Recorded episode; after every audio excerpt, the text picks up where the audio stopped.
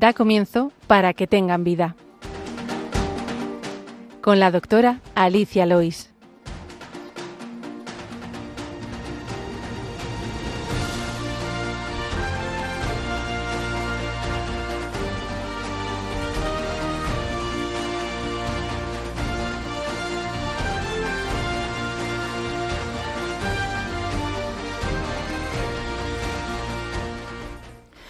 Buenos días, queridos oyentes de Radio María. Bienvenidos un día más al programa Para que tengan vida, dedicado a la medicina. Les habla Alicia Lois, que soy médico de familia. En el control me acompañan José Luis Lois y Víctor Suárez. Eh, muchas gracias por ayudarnos. Y hoy estoy acompañada en el estudio, de aquí en el, estudio central de Radio María de España, por dos amigos, eh, Loren Rus, que es ingeniero. Buenos días, Loren. Buenos días, Alicia. Y David Fernández, psicólogo. Buenos días, eh, David. Ahora os, presentaré un poquito más. Eh, hoy les he traído porque vamos a hablar de, enfermedad mental. Eh, ellos están relacionados con un proyecto que ahora contaremos y eso será en el problema médico de hoy. En la sección Medicina y Cultura hablaremos del cuadro del Bosco, la extracción de la piedra de la locura, con la, con la profesora de arte María Alonso y acabaremos, como siempre, con la oración de los niños. Les recordamos que tienen varias vías para contactar con nosotros. Pueden escribir sus preguntas al correo del programa que es para que tengan vida arroba radiomaria.es y escuchar nuestros programas que están colgados en la sección de podcast en la página web de Radio María. Ahora les invitamos a que continúen la sintonía de Radio María y empezamos.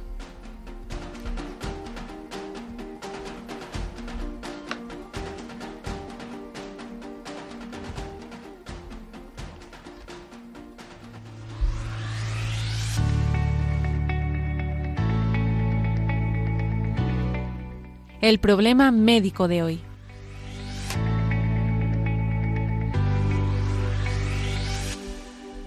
Pues como les decía en el sumario, el problema médico de hoy va a ser la enfermedad mental, pero muy concretamente en África.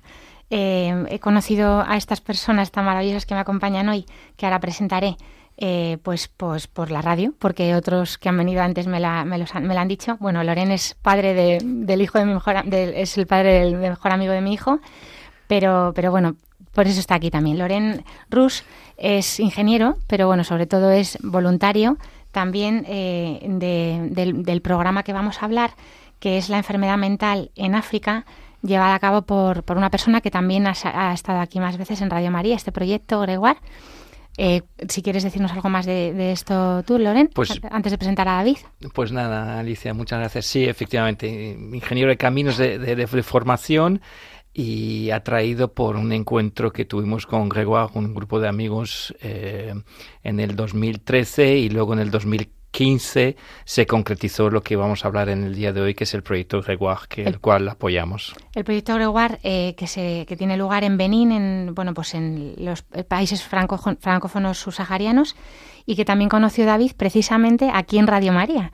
David Fernández, que es psicólogo y ahora es director de una fundación educativa de Click College, ¿verdad? También estuvo siete años de misiones y por, además es eh, filósofo y teólogo en la, en la Universidad de Estrasburgo. de Estrasburgo. Nada menos. David, que bueno, pues también es un placer tenerte porque nos va a hablar un poquito más de la parte de enfermedad mental que, que, ven allí los, que se tratan allí los estos enfermos. Si quieres, Logan, Logan que lo diré mal en francés, eh, bueno, pues un poco que nos cuentes el contexto, ¿no? ¿Qué pasa con los enfermos mentales allí en África y cómo surgió este proyecto? Pues mira, pues la, enfermedad mental en, en estos países, eh, que, los que conocemos nosotros, que es la parte subsahariana francófona de, África, eh, está mal entendida, mal entendida por las familias. La enfermedad mental eh, es un estigma para, para las familias, por, justamente por ese punto de, de, falta de comprensión y, y casi de, de, un desapego eh, a, la, a, la, persona. Entonces, los familiares que, que se encuentran con, con, una persona con enfermedad mental, pues la reacción es ocultarlo, es encerrarlos, es tenerlos fuera de la vista mm, más cercana de, su entorno. Entonces, mm, es muy habitual encontrarlos eh, encerrados en habitaciones hasta el punto de ver casos donde están atados para tener un cierto control sobre ellos. ¿Atados Atados, atados concretamente con, con, cadenas, con, cadenas, De ahí, de ahí eh, nuestro vídeo promocional que se llama Encadenados, eh, porque realmente son cadenas metálicas y, hay situaciones donde, donde la llave del candado no se encuentra y, ves a, Gregoire con una sierra cortando, cortando las cadenas y, y rescatando. O sea, la palabra rescatar tiene, tiene también una, una importancia, parece muy fuerte como concepto, pero es que sí que es darle una, una segunda oportunidad a estas personas. ¿Cómo surge, perdón, que Gregoire eh, vea que estas personas tienen que ser rescatadas? Eh, ¿Cómo llega aquí? ¿Quién es Gregoire? Pues Gregoire eh, pues es un, es un católico converso, digámoslo así, de, de unos 60 años, que arrancó su vida profesional en, en, eh, en Boaqué, en Costa de Marfil, siendo él de, de, Benín, en el mundo de la reparación de los neumáticos, lo que vemos pequeños talleres reparando neumáticos y dándole un segundo uso, tercer uso, cuarto uso a, las personas que, puedan necesitar. Y en ese recorrido de, profesional de reparo de neumático con cierto éxito, pasa a tener eh, una pequeña flota de taxi hasta cuatro pero eh, llega un momento en, su vida donde los problemas, eh, accidentes con, los con, con, sus taxis, con sus coches, eh, la situación económica suya, pues se merma hasta, hasta el punto de, desear de, suicidarse. ¿no? Entonces, a partir de ahí empieza un, camino de conversión a través de, un sacerdote que él conoce y es bonito verlo ya con perspectiva, porque en el, momento no te das cuenta de que el, Señor lo que le estaba haciendo es, llevarle a través de, de, un, de, una historia, pero ahora, con, con, esa mirada hacia atrás de 35 años, pues vemos que todos los pasos que ha ido haciendo desde su conversión, entre ir a acompañar a enfermos eh, mayores en hospitales, el llevar comida a personas abandonadas en la calle, en eh, llevar agua, en acogerles en, su casa, pues todo ese camino termina, desemboca en, el deseo de crear centros, construir centros y rescatar en particular las personas con enfermedad mental que se encuentran en, en la calle. David, si quieres contarnos un poquito, ¿cómo ves esto, o sea, los rescates eh, que suponen para esta persona? Claro, una persona que a lo mejor llevaba encadenada años, ¿no? Que, eh, sin comiendo mal, apaleado a lo mejor por su familia o bueno, abandonado, ¿no? Directamente. Pues para mí es lo que hace la Madre Teresa en, en Calcuta, pero en, África y en la enfermedad mental. Es realmente devolverles la dignidad. Muchas veces no se trata ni siquiera de tratar la enfermedad como lo trataríamos aquí en, en Occidente, con los medios que tenemos, sino de darles una, una muerte y una vida digna, en la medida de lo posible, ¿no?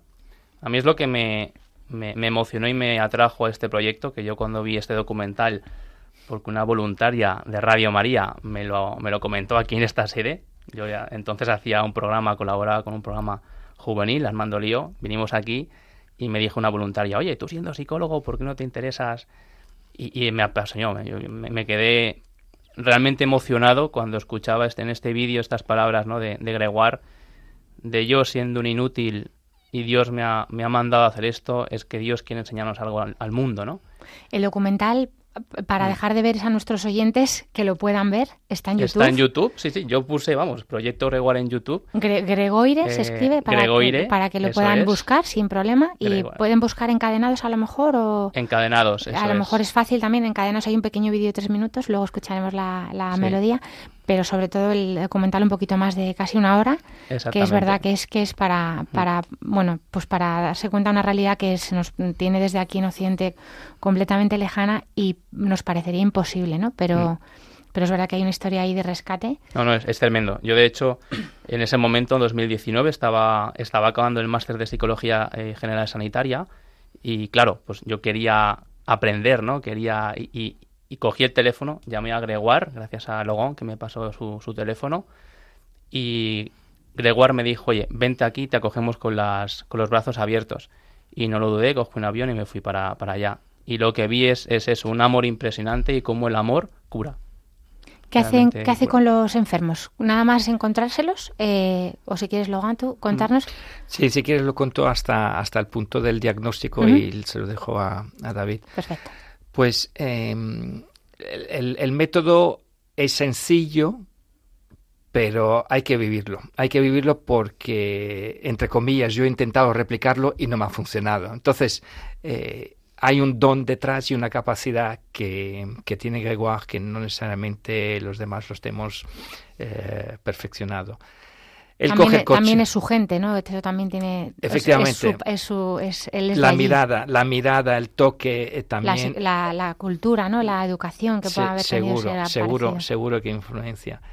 Eh, coge el coche, eh, habitualmente eh, pide a uno de sus asistentes en, el centro que venga con él, él conduce, él coge el coche y, se pasea por las ciudades. en, principio ya tiene en mente un barrio en particular, una zona en particular, porque se acuerda, él se queda con las imágenes, con los encuentros que tiene. Entonces, casi que va, no voy a decir que va a rescatar una persona en concreto, pero, pero sabe de, de, quién, de quién tiene en mente. Y, y para el coche se acerca, se acerca y, y, mirándole a los ojos, mirándole a los ojos o cogiéndole las manos, le dice, ven conmigo. no va más allá de ven conmigo. Y ese ven conmigo, pues la persona se moviliza y va con él y se sienta en el coche. Estamos hablando también de gente que a lo mejor está en su casa en alguna habitación encerrada, porque no siempre están en la calle, ¿no? Bueno, en este caso es porque algún familiar o alguna persona le, avisa, le avisa, entonces va a, esa casa. No es tan sencillo como solo entrar en la casa y desencadenarlos, porque eh, las casas pues son, son pueblecitos, son casi tribus y, y, hay que hablar con el jefe de la tribu. Entonces ahí se, se, se emana un diálogo que puede durar, eh, no voy a decir horas, pero bastante largo, no, es automático, hasta que recibe como el permiso, el permiso de acceder a la, a la habitación, de acceder hacia la persona y empezar a desencadenarlos. Entonces a partir de ahí empieza a preguntar quién tiene la llave del candado, quién le puede dar una, una, una sierra y, y, lo, lo desencadena. Y una de las primeras cosas que hace cuando lo tiene desencadenado, pues es, es el, ese toque humano, ese darle la mano, es el abrazarle, eh, es ponerle ropa, por ejemplo, ponerle ropa digna, que esté que si llamemos digna, pero pues ponerle una, una, camisa, unos pantalones, porque a veces están completamente desnudos, o sea, no hay que tampoco escandalizarse, porque ahí es, es, esa es la, la situación en la cual están. Y entonces les pone una, una ropa y, a partir de ahí, pues tranquilamente, sin ninguna prisa, sin, con, con una paz, pues eh, van, van al centro, a uno de los centros, al cual ahí ya Gregoire entrega, digamos, eh, pasa el, la persona con enfermedad mental a, ya a los técnicos. Enfermos que a lo mejor llevan años, ¿no? Me decías, eh, eh, pueden estar años ahí que lleven encadenados. Pues eh, los enfermos, las personas con enfermedad mental que yo he conocido, con quien he podido hablar, el, el mínimo el mínimo que estaban ahí eran siete años abandonados en la calle o en una habitación. Siete años. O sea, es este toque de, además de no tener miedo a un enfermo mental, que muchas veces el miedo nos, nos puede paralizar por, por lo miedo a desconocido muchas veces, ¿no? Porque pueden ser personas que se puedan agitar o que se puedan poner más violentos. Correcto. Y, y es justamente ese miedo que yo ya dejé de tenerlo que me dio la fuerza de, de hacer el paso. Dice, vamos a ver, ¿lo puedo hacer yo? Sí, sí. Y, ahí me di cuenta que ¿Cuántas veces aquí nosotros médicos de aquí de Occidente de España, pues tenemos miedo a un brote psicótico de alguna persona que pueda venir, pues muchas veces asustado incluso de sus propios de sus propios ruidos que oyen en su cabeza tal y, y nosotros, yo lo digo, qué sentido puedo sentir miedo, ¿no? Cuando a veces pues eso están de verdad verdaderamente sufriendo también ellos. Pues eh, si quieres David, ¿qué es ¿Qué es lo que hacéis qué es lo que hacen luego allí en el centro cuando les deja Gregoire? Pues mira, por seguir un poco el hilo, entonces Gregoire los lleva al centro y en el centro los acogen los técnicos, como decía luego, eh, técnicos que muchas veces son ex enfermos ya recuperados, ya eh, reinsertados un poco en la vida. Sí, a lo mejor no, no, curados porque son enfermos crónicos muchas veces. Algunos pueden ser eh, tener esquizofrenia o trastorno bipolar que no tiene, tiene tratamiento pero no tiene cura. Pero están allí bien controlados y bien, bueno, curados eh, dentro de su... el, el, ingreso ellos entran y en las primeras semanas, la fase más aguda de la enfermedad, cuando están los brotes, eh, normalmente pues se quedan internos residentes en los centros. Cada centro tiene de media 200 personas. Hay más de 11 centros en, en toda África del Oeste. No sé, son ya más de 14. Eh, eh, yo en el que estuve en Benín, cuando llegué, habían por lo menos 500 personas, 200 residiendo, durmiendo ahí, entre hombres y mujeres, todos separados. Y unos 200 o 300 que van y vienen porque vienen de sus casas, ¿no? No siempre son encadenados, sino que mucha gente ya conociendo esta realidad y como no hay eh, servicio público de salud mental, los llevan directamente a Reguar. Es que no hay otra solución. Entonces hay colas kilométricas, ¿no? Yo recuerdo, pues por lo menos, ya te digo, 200 consultas externas diarias más las internas que tenías que, tratar. Entonces, eh, pues bueno, cada técnico, llamemos así técnico, pero hablamos de gente, insisto. para, para, para, para, psicólogos, para, para médicos, claro. Muchas veces la formación que tienen los, los que llamamos técnicos eh, son unas semanas de formación rápida eh, por enfermeros, eh, bueno, hay en la base médicos y psiquiatras y psicólogos sobre todo canadienses, franceses, que van allí periódicamente, dan formaciones, pero es verdad que allí... francés, claro, para entenderles. francófonos, ¿no? Pero es verdad que allí los, los, psicólogos que hay son muy poquitos y luego, pues oye, quieren vivir y, la, y esto no da dinero, ¿no? Entonces, todo es un problema al final también de, de dinero y por lo cual eh, pues hay muy poco servicio eh, profesional. Yo aún así, mi sorpresa es lo, bien que salían las, las, personas a pesar de no tener toda esa formación eh, teóricamente necesaria, ¿no? Y que es, es, buena tener, pero es que no, no se puede, es que no se puede. Entonces era, yo recuerdo cuando vi los, los PowerPoints que les daban a los, a los enfermeros para formarles, digo, ostras, es que esto es, es como una horita de, clase. Y al principio te escandalizas un poco, ¿no? Y dices, oh, pero, ¿cómo se atreven a tratar una, una esquizofrenia así? Eh, el diagnóstico, pues muchas veces no es del todo preciso, evidentemente, pues que no puedes hacer otra cosa, ¿no? Tienes a, a 200 personas gritando, uno que te va a pegar, el otro que le tira de los pelos a la otra. Entonces tienes que, eh, eh, pues eso, imponer un poco de orden y, y al final de, de, vida digna y eso es lo que les, les va curando poco a poco. Entonces, bueno, eh, yo insisto, cuando fui, mi labor era, pues, de, del día a la noche, uno tras otro, eh, pues, acoger ¿no? Eh, familias que venían con sus problemáticas. A mí me dijeron, venga, te vamos a poner en el patio, coge eh, cuatro sillas, yo me sentaba con, con otro voluntario de allí y venían, ¿no? Venía pues el matrimonio, muchas veces el tipo de, de, enfermedad, pues muy recurrente era el diagnóstico, el trastorno bipolar, eh, bueno, todo ese, la, digamos, la franja eh, depresiva, esquizofrénica, también depresión mucha,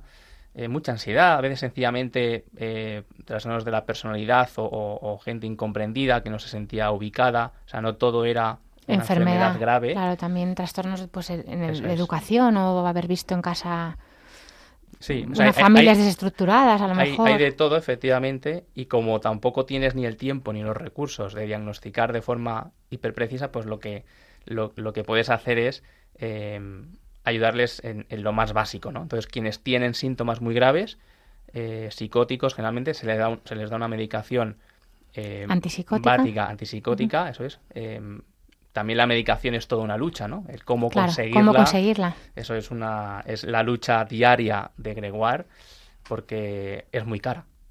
La medicación buena es muy cara, entonces consiguen medicamentos de primera generación, generalmente traídos de países como la India. Con muchos más efectos eh, secundarios. Con muchos más efectos secundarios, eso es. Y, y, bueno, y así tiran para adelante, ¿no? sí, cuando dice David de primera generación pues son estos medicamentos antipsicóticos más antiguos, que son muy baratos aquí, que cada vez usamos menos porque tenemos más, más otros más modernos que tienen menos efectos mm, bueno secundarios que es eso efectos indeseados que, que puedan dar en el paciente pues pues la sedación o movimientos anómalos o cosas así que pueden dar los, los tratamientos psicóticos, los antipsicóticos. Estos medicamentos, ¿cómo los consigue Gregoire? Si queréis contarme un poquito, porque claro, son preguntas. Nosotros es que vamos a la farmacia con nuestra tarjeta sanitaria, no se nos plantea, nos lo pone el médico en la receta, ya ni siquiera hace falta el papel. Tenemos una farmacia a dos metros de casa y todo está a mano. Muy raramente tenemos que ir a pedirle, por supuesto, a nadie distinto al gobierno, mm, como hacen aquí, ¿no? Cuéntanos. Pues bueno, eh, allí eso no existe, o sea, no hay, no hay farmacias y si hay farmacias son de, de, bueno, soluciones caseras ¿no? que han hecho la bola de turno, que son muy buenas, ojo, ¿eh? yo tuve malaria en 2011 en Costa de Marfil y sobreviví gracias a eso, o sea que sí, sí. todo es válido. Pero, pero eso, no, no existe la farmacia como aquí, ni la receta, ni por supuesto está subvencionado. Ahí, pues Gregoire, eso, tira de contactos, eh, compra, porque los, los tiene que comprar, a estos laboratorios que, que por un dinero pues bastante económico eh, el precio son 3 euros al mes por enfermo más o menos lo que lo que el coste que le supone a la asociación San Camille aunque los hace los acoge gratis. O sea, ellos, no exigen dinero pero quien quiere puede dar como 3 euros al mes por ese tratamiento Perdona, hablabas de la asociación, de la asociación San Camilo, ¿es San Camilo? Eh, sí, la, asociación San Camilo. Que no lo hemos mencionado, pero si quieres Perdona que lo digo en, francés. Está bien. Pero es, eh, Gregoire es el fundador de la asociación San Camilo, que, que, es un poco la que, ¿cómo se llama, no? Y que atiende a más de 100.000 enfermos mentales en toda África del Oeste. O sea, no hablamos de, de poca cosa es enorme. Yo cuando escuché esa cifra fue tremenda. Entonces consiguen esos medicamentos, los compran, llegan muchas veces al mes, dos meses, tres meses de pedirlos. Eh, tienen crisis muchas veces en semanas concretas donde no llegan y los brotes abundan porque no, no puedes hacer nada y tienes que pues eso, lidiar con, con mucha violencia y mucha inestabilidad en los centros porque no llegan. es precariedad absoluta, pero al final llegan. Además, Gregoire entiendo que no puede llegar a todos los centros como le gustaría. Entonces, tiene, me decías, centros asociados, luego. Bueno, eh, intenta, o sea, él intenta por todos sus medios eh, estar en, en todos los sitios, pero claro, eh, no, no, le da, no le da la fuerza.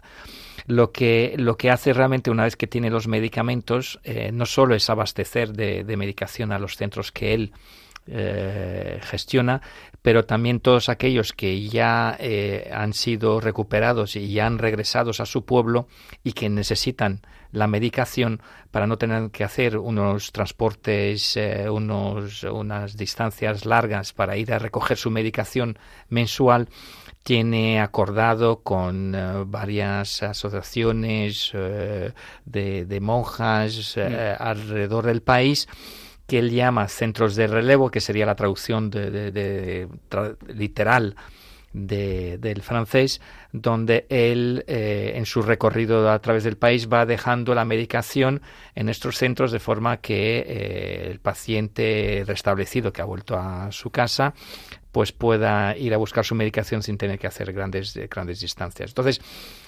tiene, tiene una, una malla, tiene una red, ¿no? Al final, no solo de sus centros, pero sino también centros de, de relevo que, que, le permite abastecer, dar respuesta. Mm, él intenta dar respuesta a una necesidad.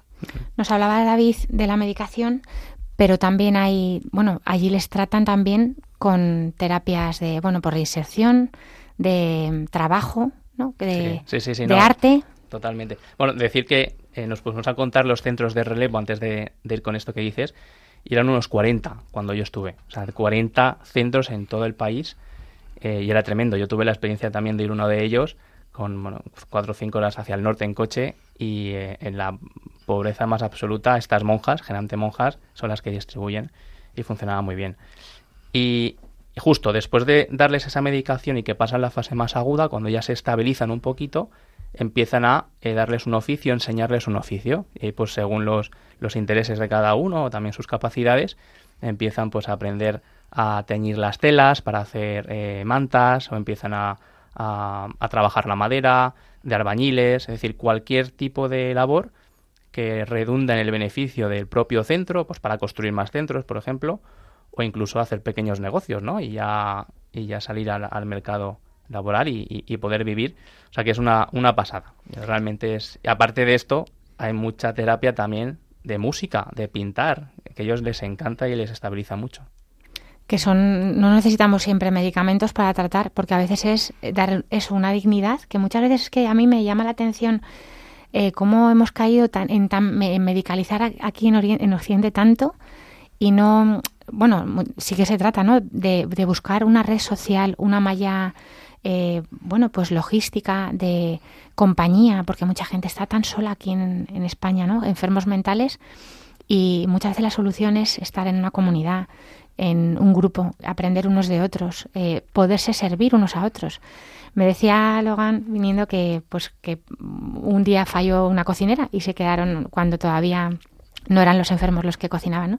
Cuéntanos si quieres un poquito esa parte que... Pues esta es una anécdota que cuenta siempre Gregoire de sus eh, comienzos, que eh, un día pues la, cocinera que venía a cocinar le, dijo que ya, que ya no continuaba y que, se iba, ¿no? Y, y Gregoire, ante, ante, esta situación y, ante la, la, hora que se presentaba de la hora de la comida, pues eh, reunió a, los, a las personas con enfermedad mental y, se lo dijo con, con, humildad y, sencillez. Y que no que hoy pues eh, no había cocinera y por lo tanto pues que no, no iban a comer. O sea tenía que buscar un, plan B y que todavía no, no tenían previsto el, plan y que lo estarían eh, pensando. Que y tuvieran paciencia, que a lo mejor ese día no había comido. Que no había comido. Entonces eh, ahí levanta la mano una persona con enfermedad mental y dice con, con, mira, yo he cocinado en mi casa toda mi vida para mi, mi familia, mm, yo puedo cocinar. Y ese, ese episodio realmente creo que fue el, el primer episodio donde él se dio cuenta que, que tenía tenía la capacidad, que los centros o, lo que estaba él construyendo en ese momento, tenía la capacidad o necesitaba contar con la participación de las personas con enfermedad mental eh, en todos los aspectos, en todos aspectos. Entonces, eh, a partir de ahí, pues eh, son los propios enfermos mentales que preparan la comida bajo la supervisión de una persona y cocinan diariamente tres comidas, que no es nada obvio, por favor, que no es nada obvio en, esos países, porque con una comida al día es, lo que la mayoría de, las personas tienen, y eh, cocinar al aire libre con leña y, de una forma muy muy muy artesanal en ese sentido, pero, pero al mismo tiempo muy verdadera y muy muy muy auténtica, ¿no? Verdaderamente allí lo de danos hoy nuestro pan de cada día eh, se vive con, con, una intensidad brutal, ¿no? Porque me decía también Juan eh, que la gente vive para el día, ¿no? que hace trapicheos de vender, comprar cositas para, para vivir el día, para comer ese día. Y, correcto, correcto. O sea, son, son los pequeños trabajos de venta, reventa y, y, para comer una sola comida. Entonces, en el momento que entran en el centro... Ahí es casi más, danos el, el arroz de cada día, ¿no? mucho arroz y muchas salsas. Muy buenas, por cierto. ¿eh? Pero es verdad, bueno, es que esto es, es tremendo porque muchas veces yo que soy madre, bueno, que somos padres, ¿no? Y no, no dejamos a nuestros hijos muchas veces hacer más cosas, yo hablo por mí pues que lo hagan mal, ¿no? Porque lo, lo hagan tan perfecto como yo tengo en mi cabeza, ¿no? Y, es contando con ellos, como, por supuesto les damos a ellos las herramientas para aprender, por supuesto equivocarse como nos ha pasado a nosotros, que es que me acordaba de un enfermo que hace poco fui a ver al domicilio, eh, bueno, pues que tiene un problema de marcha, ¿no? Pues no puede caminar bien y por miedo a que se caiga y tenga un problema, él decía, es que no me dejan hacer nada. Y él decía, yo quiero hacer más cosas, quiero pero es que les da miedo que me caiga. Yo, decía, yo ya le decía, mejor, ¿qué es lo peor que puede pasar? Que se abra la cabeza, que se rompa la cadera. Pues déjale, porque si no, cada vez se atrofia más. Y pasa esto también, ¿no? Enfermos mentales pensamos que pueden ser un, una, un, un, trasto o, que se pueden equivocar, que me, la van a liar. Y es que es como, como eso les hace... Mira, ahora que has dicho eso, eh, recuerdo mucho, porque no todo el mundo eh, puede soportar aquella realidad. Yo recuerdo que había una voluntaria también psicóloga que me acompañó, estuvimos, llegamos juntos y ella eh, no soportaba que todo fuera tan precario y que al final aquello es un entrenamiento a saco en, crucificar tu razón, porque como dices, sabes que van a salir las cosas regular, porque no, no pueden es o regular o de ahí para abajo. Entonces, como no aceptes eso, y es muy difícil, porque en tu perfeccionismo querrías hacer un diagnóstico súper preciso, con sus tiempos, con... y no puedes. y te obliga a aceptar la precariedad. ¿no? Y, es verdad que esta chica se fue con, con mucha frustración, no, no era capaz de, de soportar aquello. dices que esto no, no, mejor que no haya nada, mejor que no haya nada. Claro, nuestros esquemas de protocolos de diagnóstico con cuestionarios estandarizados, validados, allí eso no, no funciona. Hecho gracia porque del hijo, ¿no? De que quieres hacerlo todo bien y pues mira, mejor tira para adelante y, claro. y algo aprenderás. Vamos a, voy a, poneros a los oyentes, bueno, y a vosotros también, por supuesto, este regalo de, la banda sonora de este pequeño corto de tres minutos de encadenados. Hay algún momento que se oye que habla Gregoire o alguna otra persona. Es una música africana preciosa y, bueno, pues si lo pueden ver en YouTube, eh, es, es espectacular ver estas imágenes. Yo se lo he puesto a mis hijos, a mi marido, a mi padre, cada vez que lo veo me emociono. Ver esas piernas casi sin ningún tipo de grasa ni músculo, que son huesos de muchas veces cuando les rescatan, y, bueno, pues ver eh, verdaderamente pues, pues a, un, a un samaritano, ¿no? Rescatando a esta gente. Oímos el, la banda sonora de, del vídeo Encadenados.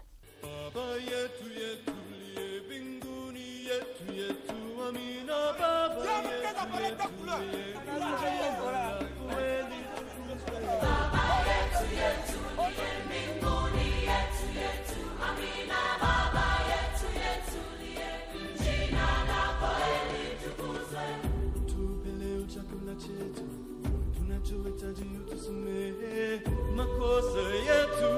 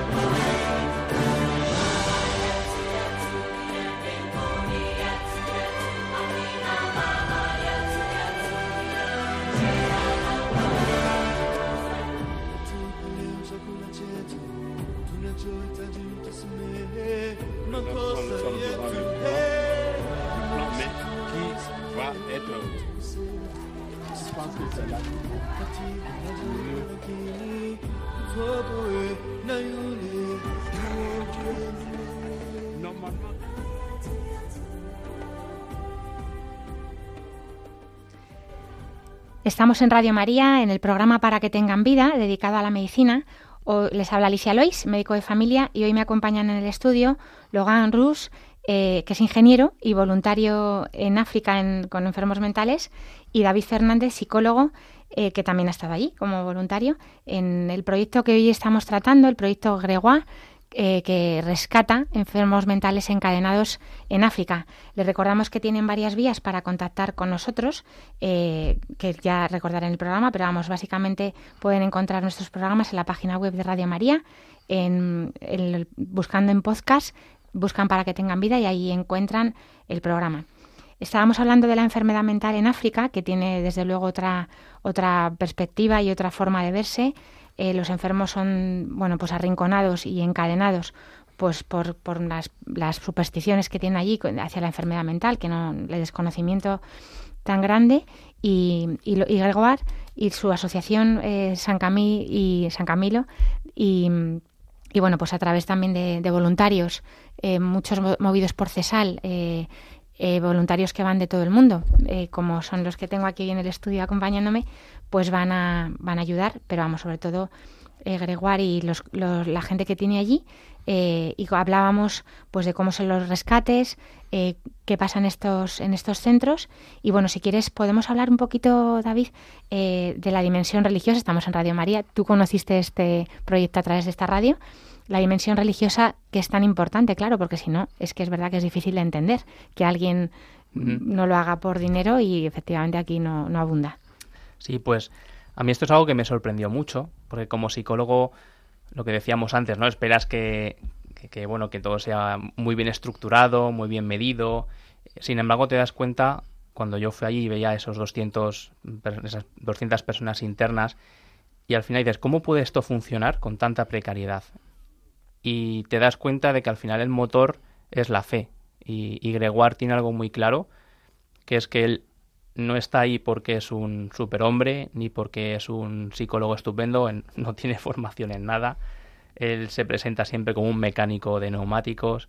Eh, es impresionante realmente cómo Dios está presente a través de los pobres, siendo él el primero, Y así se dice a sí mismo, y eso es lo que transmite, que, que Dios está en medio de sus pobres, y cuando los enfermos entran ahí, aparte de tener misa diaria, de tener una, eh, quien quiera, claro, porque hay mucha población musulmana que bueno, acude si quiere, si no, no, esto siempre se respeta, pero él es católico, eh, habla de Dios a, los enfermos y al final eso se, se, se, representa gran parte también de la curación, la, la dimensión espiritual. Y muchos eh, pues aceptan también su enfermedad gracias a la fe ¿no? y entienden que no es un castigo divino, como allí se ve, sino que es algo, oye, pues una enfermedad física que tiene una base química, pero que Dios te la ha mandado para tu santidad. Y eso eh, se subraya y se, se dice mucho. Y sobre todo la fuerza que recibe este hombre, su familia y todos los voluntarios que están allí, que si de verdad sin la fe eso no se sostendría, porque no hay medios económicos, nadie gana dinero, eh, siempre están bajo mínimos, con muchísima precariedad, pero con una felicidad impresionante. A mí me, me sorprendió realmente esto, que los enfermos mentales estaban dentro de, de, los brotes que pueda tener uno, con más violencia, menos violencia, alegres, ¿no? Tú les veías contentos, que igual iba y les daba un abrazo, o iba un, su hijo, eh, su sobrino con quien yo trabajaba, yo el médico, eh, y también les damos abrazos. A mí, vamos, al segundo día ya era el blanco eh, y, y, me daban abrazos también. O sea, es impresionante cómo te contagia esa cercanía, ese amor, eh, y la base de todo es Jesucristo y es el amor a, la Iglesia, el amor al Señor, que es lo que impulsa a este hombre a hacer esto por, por estas personas, y él siempre lo dice, que el otro es Cristo y que él, él, hace esto porque todos eh, somos enfermos de alguna manera y todos somos eh, pobres, ¿no? Entonces, pues esto es, es crucial. Incluso eh, hay un, un, cura incluso enfermo cuando yo estuve allí. Enfermo mental. Enfermo mental, que es el que daba las misas, ¿no? Eh, y el que tocaba la batería, otro enfermo mental. Y el que, la que llevaba el coro, otra enferma mental. O sea que todo se sostenía con, con la fe. Esto para mí era muy bonito. es para ponerse delante de esto como un espejo, ¿eh? porque verdaderamente eh, les ves en el vídeo cuando ya están recuperándose, bailando, como dices tú, pues riendo. Eh, trabajando en los telares, en, pues haciendo pan o lo que sea, y dices, ¿cuánto envidio esa vida? Eh, eh, podríamos envidiar en el sentido de que hay gente aquí sana, entre comillas, que está tan sola delante de una pantalla tantas horas al día, sin un abrazo, sin un consuelo, y esta gente que es la que está como clasificada enfermedad mental o efectivamente tratada, y es tan feliz gracias a esta alegría que solamente puede traer desde luego Jesucristo, ¿no? Totalmente. Yo incluso cuando estaba allí por las mañanas eran, eran las consultas, pero por las tardes muchas veces teníamos un poco más de libertad, íbamos por todos los patios internos del centro donde se alojaban y estaban las hijas y los hijos pequeñitos de muchas enfermas mentales, que son niños sanos también, y, vivían ahí. Y bueno, bueno, bueno, al, al, cuello, te da unos abrazos, te, te, a ti te reconforta y te da un, un, subidón impresionante. ¿Tú cuántas veces has estado allí, David? Yo una, estuve dos ah. meses, me fui en 2019, eh, tengo que volver, porque aquello es un chute impresionante, y, y estuve eh, esos dos meses únicamente. Y luego antes has estado más veces, ¿verdad?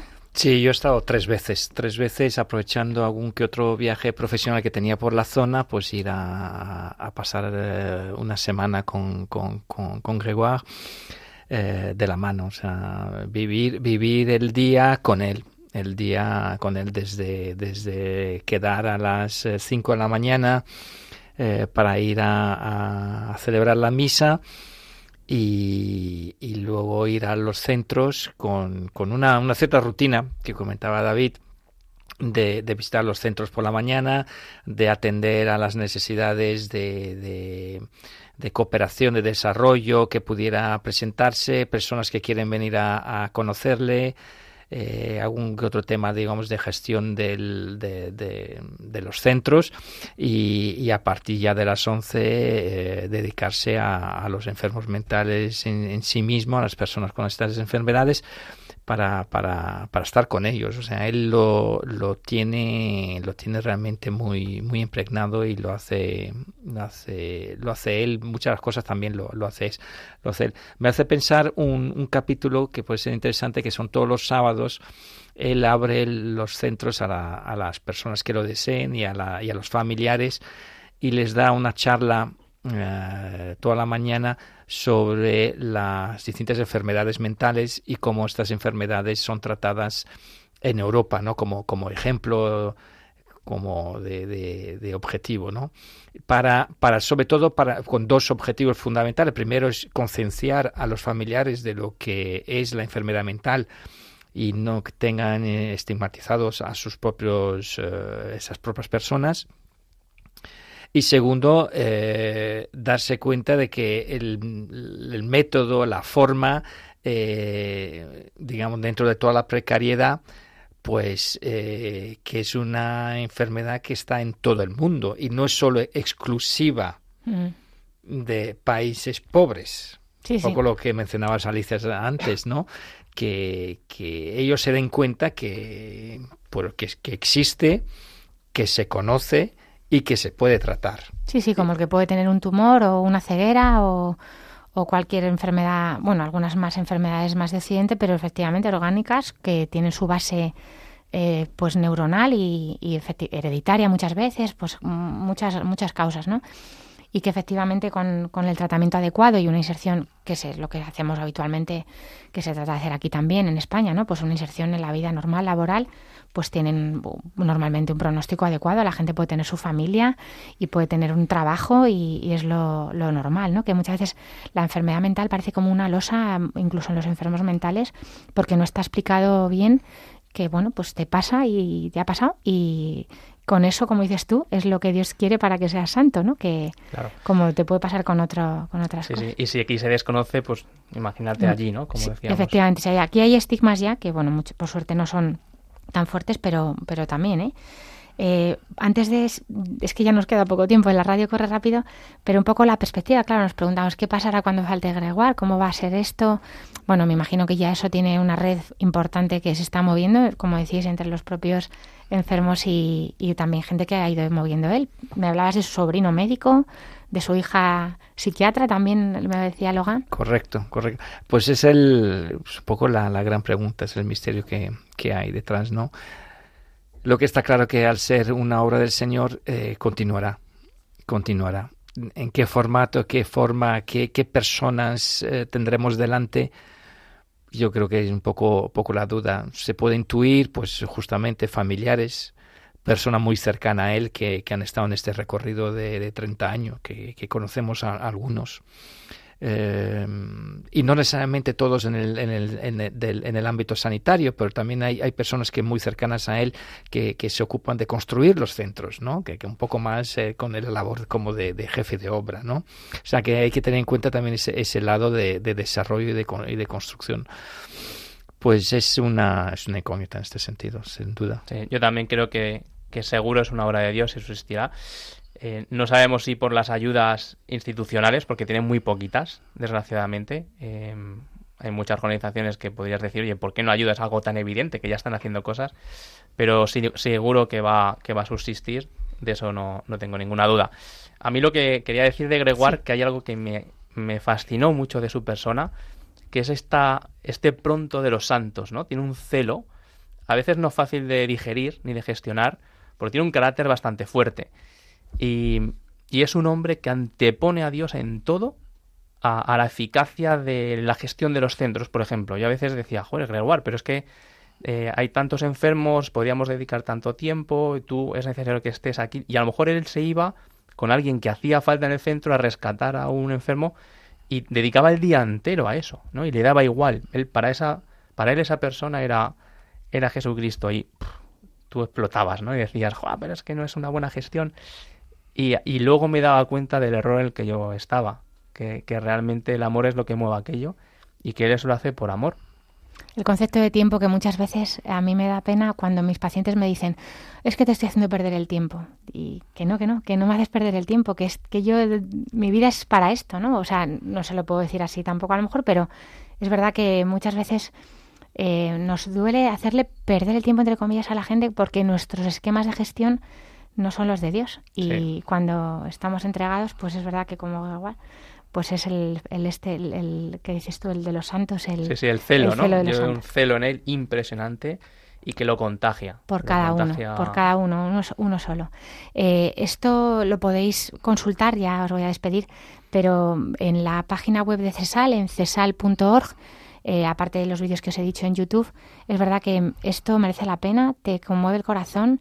Eh, si alguien quiere colaborar, por supuesto, ahí lo pueden ver. Pero, pero bueno, desde luego eh, cambiar nuestra mirada por los enfermos mentales, saber que esto existe, esta realidad en muchos países, también Haití, en muchos sitios así de este tipo, y, y que bueno, pues que ojalá pudiéramos echar una mano y pero porque somos los primeros beneficiados muchas veces, como le pasa a David, que le tenéis que ver, pero ya lo hagan, como tienen esta sonrisa de oreja a oreja cuando hablan de esto con una pasión que solo está claro. Y ojo que la ayuda está más cerca de lo que parece. Yo de verdad que fue coger el teléfono, luego me lo dio, llamé a Gregoire y porque sabía francés, pero vamos, que cualquiera puede llamar y te acogen. o sea, no es eh, cuántos psicólogos, yo pienso en compañeros, ah, pues tener prácticas, qué difícil. Macho, que está ahí, ¿no? Están ahí, sí. O sea, que de verdad quien quiera... Y no solamente en África, los tenemos aquí cerca. También los enfermos mentales están, eh, muchos vecinos nuestros, están a la puerta de la esquina, no hace falta... Eh, o sea, no nos quedemos en que no me puedo ir. Están aquí en, en España hay enfermos mentales, muchas veces incomprendidos, solos y verdaderamente esperando pues a un samaritano. Muchas gracias por venir a los dos al programa, de verdad. Eh, a ti, gracias a ti. Que Dios os lo pague. Medicina y cultura. Nos acompaña María Alonso Aguilera, profesora de Historia del Arte y de Filosofía en, la ESO, que es la Educación Secundaria Obligatoria y Bachillerato. Colaboró también en la asignatura de Arte y Enfermedad en la Universidad Complutense de Madrid y imparte eh, conferencias y cursos en parroquias y en el Seminario de Madrid. Buenos días, María. Buenos días, Alicia, y a todos los oyentes. Gracias por venir. Gracias a vosotros. Cuéntanos, María, ¿qué cuadro nos quieres comentar hoy? Bueno, pues eh, vamos a. Es muy difícil seleccionar cuadros relacionados con, la enfermedad en el arte, pero sí una premisa eh, que quería eh, comentar. Es quizá el tema, la relación de, del pintor o el escultor, en este caso, bueno, el artista, con el enfermo, es quizá uno de los temas más delicados porque está por encima de ello, imbricado, eh, la dignidad del ser humano, ¿no? Cómo el pintor se enfrenta a pintar a una persona enferma, eh, por lo tanto, en una situación de, de vulnerabilidad. Y es un tema, además, en que los protagonistas enfermos eh, son muy poco comunes en la historia del arte occidental hasta el siglo XIX. a partir del siglo XIX, no solamente como personajes secundarios, sino también como protagonistas, pues los vamos a empezar a ver de una manera muy clara. Y hoy he elegido pues eh, una obra que tenemos a disposición de, de todos en el Museo Nacional del Prado eh, de El Bosco. Es la extracción de la piedra de la locura o llamada también lobotomía, es un cuadrito pequeño de tabla sobre roble, eh, pintado hacia, digo hacia porque el greco no pone fecha nunca, hacia el bosco el vos, perdón, siempre no me equivoco, 1501, 1505 aproximadamente. Si buscan en internet, nuestros oyentes, muy fácil, si ponen lobotomía Bosco, la, encuentran la obra de la que está hablando María. Efectivamente, tenemos la suerte en Madrid de tener nueve obras del Prado, ¿eh? nueve obras del Bosco, que es una gran suerte y además de las mejores. Esta tabla tiene en el centro, con una incisión, un círculo en donde aparece eh, el tema protagonista. Sitúa la, necedad y la locura humana en un escenario de carácter rural, ahí la excepcionalidad del bosco. Tiene unas letras en, escritura gótica, muy decorativas, donde dice, les leo textual, Maestro, quítame pronto esta piedra, y debajo, en la parte inferior, mi nombre es Luberdas. La, traducción, eh, la tradición popular eh, asociaba la locura eh, a, una piedra que estaba alojada dentro del cerebro. Entonces, quien aparece aquí el paciente es un campesino que no lleva zuecos. Pueden fijarse que tiene los zuecos abandonados, como en una partecilla de, de la parte inferior del cuadro, y está además atado en el sillón. El falso cirujano, que podríamos llamar charlatán, porque es lo que es, aparece con un embudo, pero colocado de manera invertida, que tiene un significado en la historia del arte de que es un engañador. Lo que está haciendo no es un sabio, no es un médico, no es un científico, sino que es un estafador. En el cinturón lleva el pobre paciente una jarra eh, que tiene un significado demoníaco también en la historia del arte. Y además, eh, como pueden ver, lo que extrae ese falso cirujano no es una piedra, como podemos deducir inmediatamente, sino un tulipán. Un tulipán que además podemos ver en la mesa que hay otro tulipán chiquitín, probablemente de otra intervención anterior. Se asocia el tema del tulipán a la lujuria. Es decir, tendríamos que entender que lo que está haciendo de manera figurada es una castración de este eh, paciente, ya que además la palabra luben en holandés significa castrar y das, ese apellido, es tejón como si fuera un animal perezoso eh, que puede inundarle también la lujuria ante tanto ocio. Las acompañantes tampoco son muy claros, son muy dudosos, ya que aparece un monje anciano que sostiene una jarra que se llama pichel, que es una jarra solo para cerveza, eh, la cerveza constituía una parte fundamental del alimento ¿no? en la Holanda del siglo XVI o siglo XVII. Eh, y además una persona que va tocada a manera de religiosa, no lo es, ¿eh? es una vieja que aparece con un gesto muy tradicional la historia de arte de melancolía y además lleva un libro cerrado sobre la cabeza, es decir, ¿Para qué quiero un libro si está cerrado? ¿Para qué quiero un libro si lo tengo del revés? Es la falsa ciencia, ¿no? Es decir, es un juego por una parte verbal y por una parte visual interesantísimo. Podemos plantearnos en la actualidad cómo es posible que eh, tanta gente se dejara engañar por esos falsos cirujanos. Era muy común ¿eh? la, extracción de esa famosa piedra. Pues hay una teoría que nos explica de una manera muy clara. Existe eh, una una idea que muchas personas se sometían a esta operación, que era muy dolorosa, porque no deja de ser una incisión clara, ¿no? Aunque no sacaran nada, porque eh, corrían peligro de ser condenados por brujería. Hay una bula que se llama Sumis Desiderantes, eh, del Papa Inocencio VIII, en la que se recrudecieron procesos contra la brujería de una manera muy clara en este momento, a finales del siglo XV. Entonces era preferible que a mí me tomaran por loco, me quedo estigmatizado con esa patología y así me libraba de las penas de la hoguera. Por eso eso explica que hubiera mucha gente que se sometiera a una operación aun sabiendo ellos que no tenían tal piedra. O sea, el Bosco lo está tratando como una como una crítica a esta intervención que ya en el siglo XV nadie creía que se podría hacer así. Sin embargo, en la escuela holandesa hay muchísima pintura, en el Prado tenemos varios, y luego pues pintores como Teniers van eh, Hemsen, eh, Steen, eh, eh, Hals, o sea, muchos pintores que tratan este tema.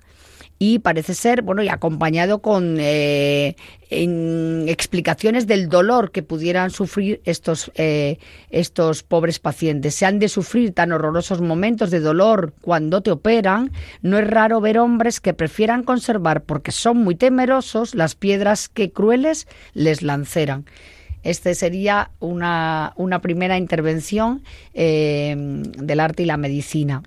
Recordamos, es La extracción de la piedra de la locura del autor El Bosco, que lo podemos encontrar en el Museo del Prado de Madrid, pero además en los que no estén en Madrid eh, pueden verlo eh, fácilmente en Internet, lo encuentran, si meten simplemente lobotomía Bosco o por supuesto Estación de la Piedra de la Locura del Bosco, como muy bien nos ha explicado María. Muchas gracias, María. De nada, a vosotros.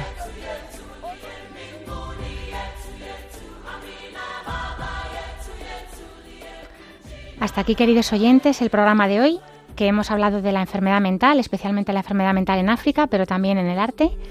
Eh, les recordamos que pueden escribir sus preguntas al correo del programa, que es para que tengan vida, arroba radiomaria.es, o pedir una grabación al teléfono de atención al oyente al 91 822 8010. Muy fácil encontrar los, los podcasts en la página web de Radio María. En programas y podcasts buscan para que tengan vida. Ahora sí, nos despedimos como siempre con la oración de los niños que hoy nos la manda Pedro. Te pedimos por los pobres, por, por los que tienen cáncer, por los que sufren en el hospital y en la guerra, por la paz en el mundo y te lo pedimos, Señor. Muchas gracias, Pedro. Nos hace falta mucho la oración, especialmente de los niños. Gracias, José Luis Lois y Víctor Suárez en el control y a todo el equipo de Radio María, sin los cuales no sería posible este programa. Y, por supuesto, gracias a los oyentes por habernos acompañado un lunes más. Nos volveremos a encontrar, si Dios quiere, en dos semanas. Les invitamos a continuar en la sintonía de Radio María y que Dios les bendiga.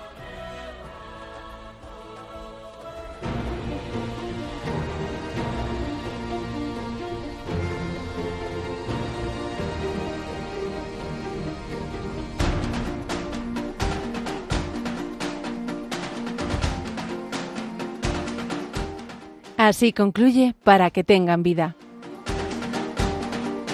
Con la doctora Alicia Lois.